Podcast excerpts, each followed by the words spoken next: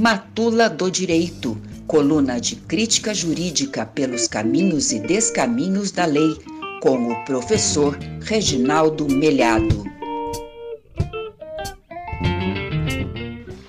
Olá, ouvinte do programa Aroeira da nossa querida UEL FM. A Matula do Direito volta a falar sobre o conflito israelense e palestino, o conflito entre os israelenses judeus e os árabes palestinos naquela região. Nós já tratamos desse assunto duas vezes e a maneira como nós abordamos o problema, afirmando que lá na região o que a gente tem hoje é um dramático eh, e, e, e monstruoso apartheid, é, foi tomada por alguns, inclusive por operadores do direito, como se fosse um desabafo, um grito político ideológico, algo que não tem fundamento técnico jurídico para a definição daquele quadro como apartheid. Então eu gostaria de voltar rapidamente a esse assunto hoje para colocar os pingos nos is em, em, enquanto a esse tema. Uma organização não governamental muito importante, presente em todo o mundo, a Human Rights Watch, uma espécie de observatório dos direitos humanos, divulgou nesta semana um documento importante em que se acusa Israel de práticas abusivas que caracterizam o crime de apartheid e crimes contra a humanidade. Afinal, o apartheid é crime? Do ponto de vista técnico do direito, do ponto de vista do direito, isso pode ser considerado como um crime? Sim. O direito internacional traz pelo menos dois grandes estatutos legais importantes sobre a matéria: a Convenção Internacional sobre a Supressão e Punição do Crime de Apartheid, que é um documento de 1973, e o Estatuto de Roma, de 1998, do Tribunal Penal Internacional. É, com base nesses documentos, nós podemos extrair três elementos que caracterizam o crime de apartheid, um crime contra a humanidade. Primeiro, a conduta intencional de se manter a dominação de um grupo racial sobre outro, um grupo étnico. Segundo, a opressão sistemática do grupo dominante sobre a, a, aqueles segmentos que se, se colocam subordinados, sub, subsumidos é, a, essa, a essa relação de dominação. E terceiro, a prática de atos desumanos. A Human Rights Watch, no documento divulgado essa semana, aponta vários aspectos pelos quais ela considera que esse tipo de. Ah, perdão, ela considera que a conduta do Estado de Israel caracteriza esse, todos os elementos desse crime. Eu vou resumir aqui nos nossos curtos cinco minutinhos algumas dessas é, observações feitas pela Human Rights Watch a respeito de Israel.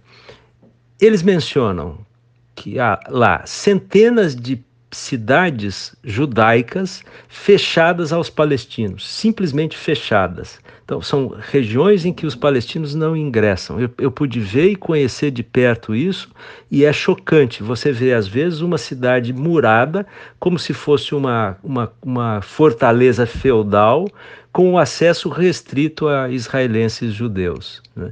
Níveis de cidadania diferentes entre palestinos que, têm, que vivem, que têm documentos de residência no Estado de Israel ou também nos territórios ocupados. Né?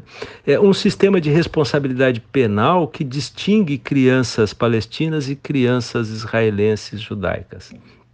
Escolas para crianças e adolescentes dentro dos territórios palestinos que são específicas perdão, dentro do, dos territórios israelenses que são específicas para israelenses judeus e para palestinos, com orçamentos diferentes, com tratamentos diferentes. Né? Assentamentos israelenses instalados naqueles que seriam os territórios palestinos, de acordo com o sistema de direito internacional, em violação às leis internacionais. Assentamentos que são é, buracos incrustados dentro do território que seria o Estado palestino no futuro, ou que deveria ser atualmente já o Estado palestino, e que são ocupados por famílias de israelenses judeus. o território palestino é, na verdade, hoje um grande queijo suíço, sob controle militar total e draconiano do, do Estado israelense, com restrições à liberdade de ir e vir desses palestinos, nos, tanto nos territórios próprios de Israel, como nos territórios ocupados da Palestina. O bloqueio a Gaza. O bloqueio a Gaza é algo simplesmente chocante. Eles, eles controlam e eles impedem, inclusive, a chegada de ajuda é, humanitária e é, do acesso a medicamentos, algo muito, muito cruel. Né? O deslocamento forçado de famílias inteiras em regiões que, das quais eles são simplesmente arrancados, a pretexto de que casas teriam sido construídas sem a licença do, do, do, do Estado israelense, milhares, milhares de residências são colocadas abaixo, são demolidas com tratores de esteira e tanques é, militares. Né? E essas pessoas são, são jogadas em qualquer canto, são colocadas em campos de refugiados. Isso ocorrendo em 2021 é, isso é, é uma realidade de hoje, isso não é uma, uma questão histórica do passado, é o que a, os palestinos vivem hoje. Então, por conta de toda essa realidade, essa, essas entidades de defesa de direitos humanos, e especialmente a Human Rights Watch, apresentaram documentos mostrando a prática do crime de apartheid e de crimes contra a humanidade pelo Estado de Israel contra a população palestina.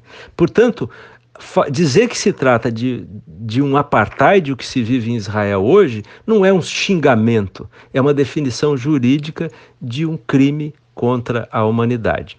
É isso, até a próxima semana.